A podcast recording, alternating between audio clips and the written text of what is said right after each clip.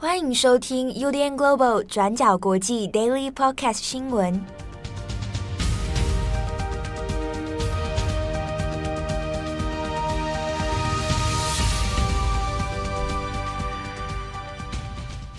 Hello，大家好，欢迎收听 UDN Global 转角国际 Daily Podcast 新闻。我是编辑七号。我是编辑佳琪，今天是二零二一年七月二十六日，星期一。好，那最近因为疫情也稍微要进入这个降级了，好，那也希望大家呢在降级的这个阶段哦，这样一个过渡期间呢，好，也不要太过松懈啊。那我最近上班的时候出去搭搭这个大众交通工具，心里面还是难免有一些紧张啊，把防疫措施做好啊，那就可以来避免。我们后续的一些感染的风险了。好的，那今天二十六号，我们首先来更新几则重大国际新闻哦。第一条，我们先看的是阿富汗。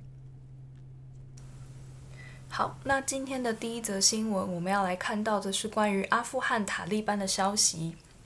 随着美军呢就要在八月三十一号从阿富汗全员撤离，这个日期也越来越接近了。那阿富汗政府呢，在最近跟塔利班之间的冲突也越演越烈。在七月二十五号的时候，阿富汗政府就紧急下令全国进入无限期宵禁的状态。目前呢，除了首都喀布尔以及紧邻首都的潘杰希尔省，还有东侧的南格哈尔省这三个地区之外，目前阿富汗全境都进入了无限期宵禁的状态。从每天晚上十点开始，一直到隔天早上的清晨四点之间，没有经过申请的人都不可以离开家门。那现在阿富汗的紧急状态也让很多人开始担心，是不是政府军对抗塔利班的状况变得越来越艰难？那另外，阿富汗中央政府是不是也有可能会面临即将崩溃的状态？根据报道，美国参谋长主席麦利上将他的说法就指出说，目前塔利班已经在短短的两个月之内攻下了阿富汗百分之五十的国土控制区。那目前塔利班的战略方向很有可能呢，是以农村包围城市的策略来切断阿富汗各大城市之间的彼此联系。麦利上将就表示，在阿富汗现在的三十四个省会级城市当中，塔利班的部队其实还没有攻克任何一座大城市。但是呢，用这样子农村包围城市的策略所延伸出来的压力，却让其中的十九个城市现在已经陷入了战争的前线边缘，随时都有可能包围或者是切断援助。那在战火波及到的都市跟城镇当中，现阶段在阿富汗最危险的区域是南方的第二大城，也是战略的重点城市坎达哈市。根据《华尔街日报》所引述的军方还有居民说法，塔利班目前呢正从东侧、西侧以及南侧三路包围。包括坎达哈的国际机场以及阿富汗的特种部队基地都处在于这个城市当中，现在也是面临了随时可能被攻陷的危急状态。塔利班之所以对坎达哈这个城市这么执着，一方面除了因为地理因素是战略的重点城市之外，还也包括说这里的六十万人口也代表了这是阿富汗的第二大都会城市，那它也控制了南方的交通要道以及与巴基斯坦之间的边界。那另外一个因素呢，则是因为政治考量，因为塔利班的创始者以及第一任的国家领袖穆罕默德·欧马，他就是坎达哈所出生的本地人。不过，面对塔利班的进击，阿富汗中央政府在前阵子也是下达了死守的命令。同时呢，美军的撤退行动也已经完成了百分之九十五，预计在八月三十一号之前就会全部撤离。那美军呢，也从上个星期开始扩大了阿富汗的空袭任务，试图以空中火力来帮政府军做最后的协助行动。根据美国媒体的说法，美军从上个星期开始正在全力扩大空袭塔利班的行动，但是呢，因为阿富汗地处于中亚内陆，邻国的伊朗、土库曼、乌兹别克、巴基斯坦等国家又不愿意让美国派驻空军在这里。所以呢，为了要紧急支援阿富汗的中央政府军，美国国防部只能够命令目前正在阿拉伯海的雷根号航空母舰派出战斗机群来协助发动空袭。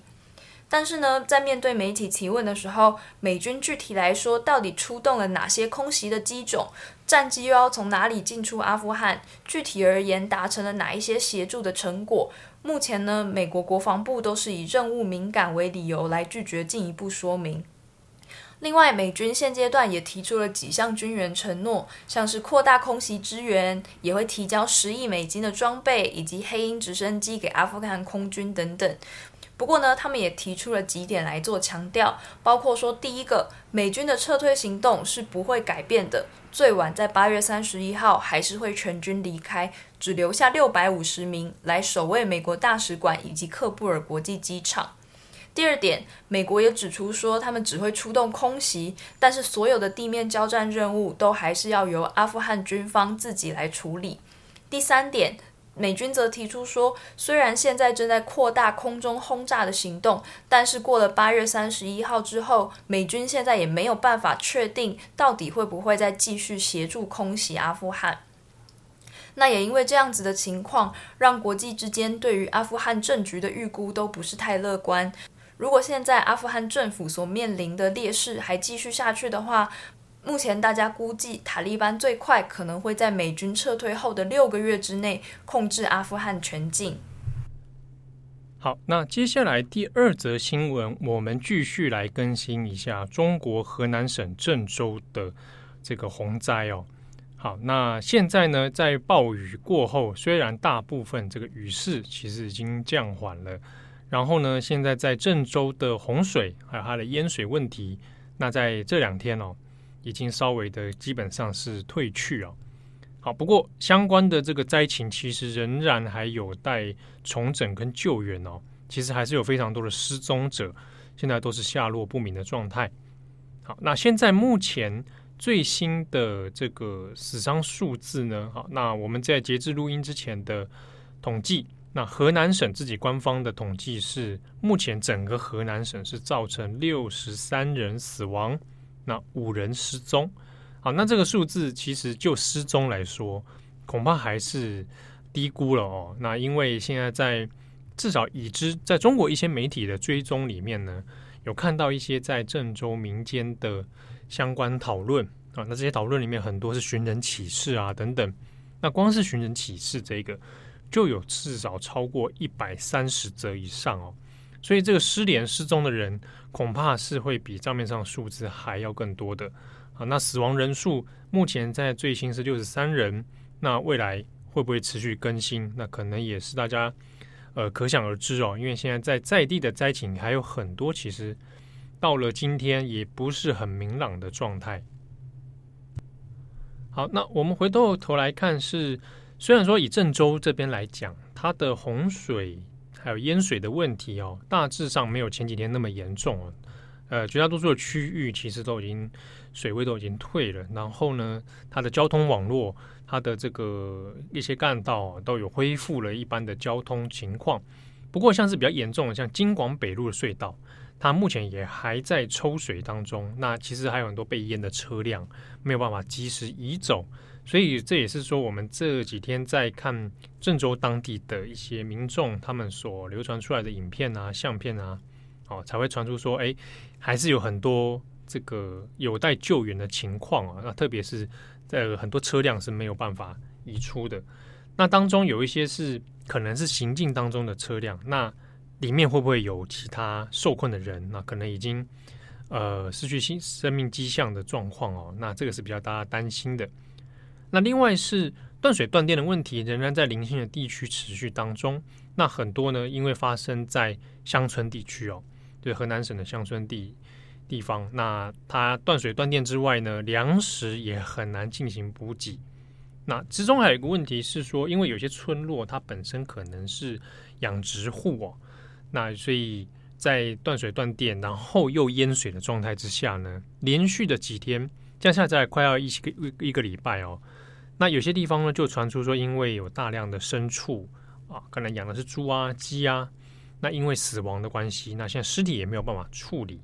那也导致说，在当地可能会有进一步是呃有积水，然后又有动物的尸体，那就可能会爆发传染病。那除此之外呢，在郑州的其他一些地区哦，那除了刚刚讲的乡村之外，都市里面也有才传出一些其他灾情。那除了淹水之外，也有部分是因为土壤的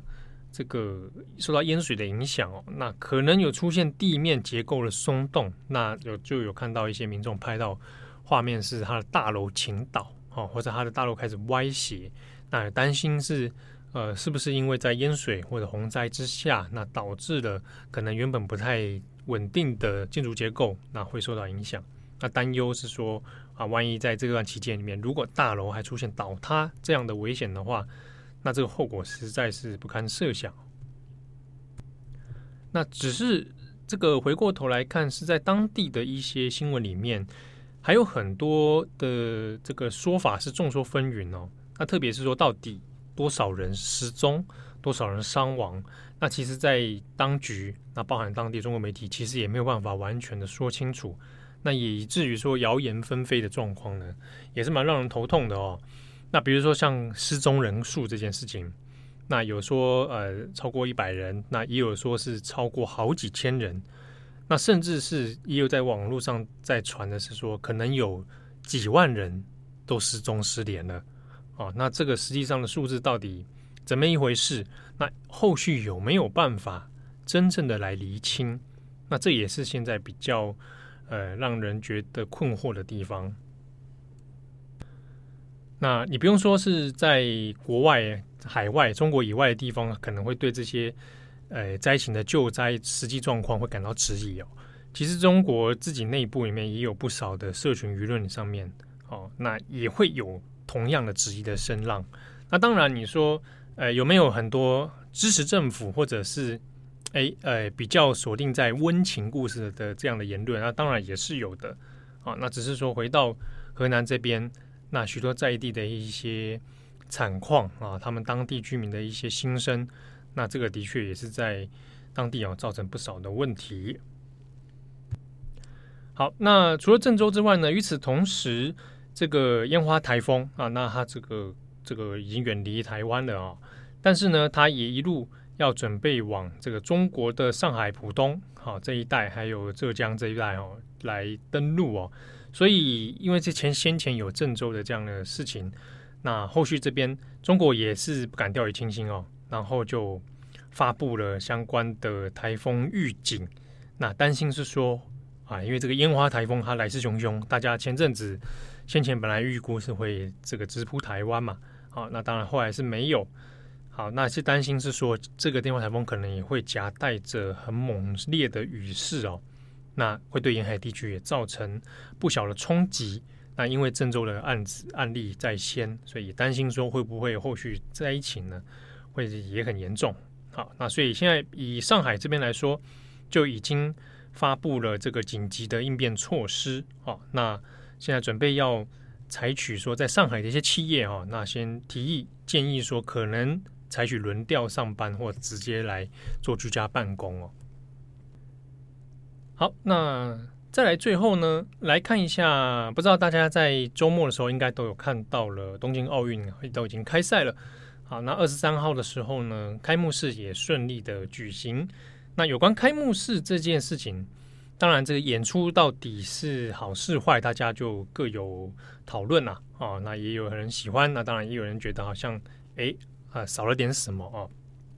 那不过总体来说，的确这次的开幕式呢，它有因应一些疫情而做调整啊。那比如说它的氛围，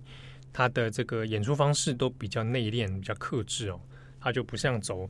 不像走那种原本预期可能是妈兹里啊那种祭典式的欢欢庆的感觉。那这一次的这个开幕式呢，其实虽然说正反两面的讨论批评都有，不过呢，它的收视率表现其实蛮好的。好，那根据在昨天二十五号还有二十六号各家媒体所做的报道里面，呃，以 NHK 的转播平均收视率的话呢，开幕式那一天有百分之五十六点四。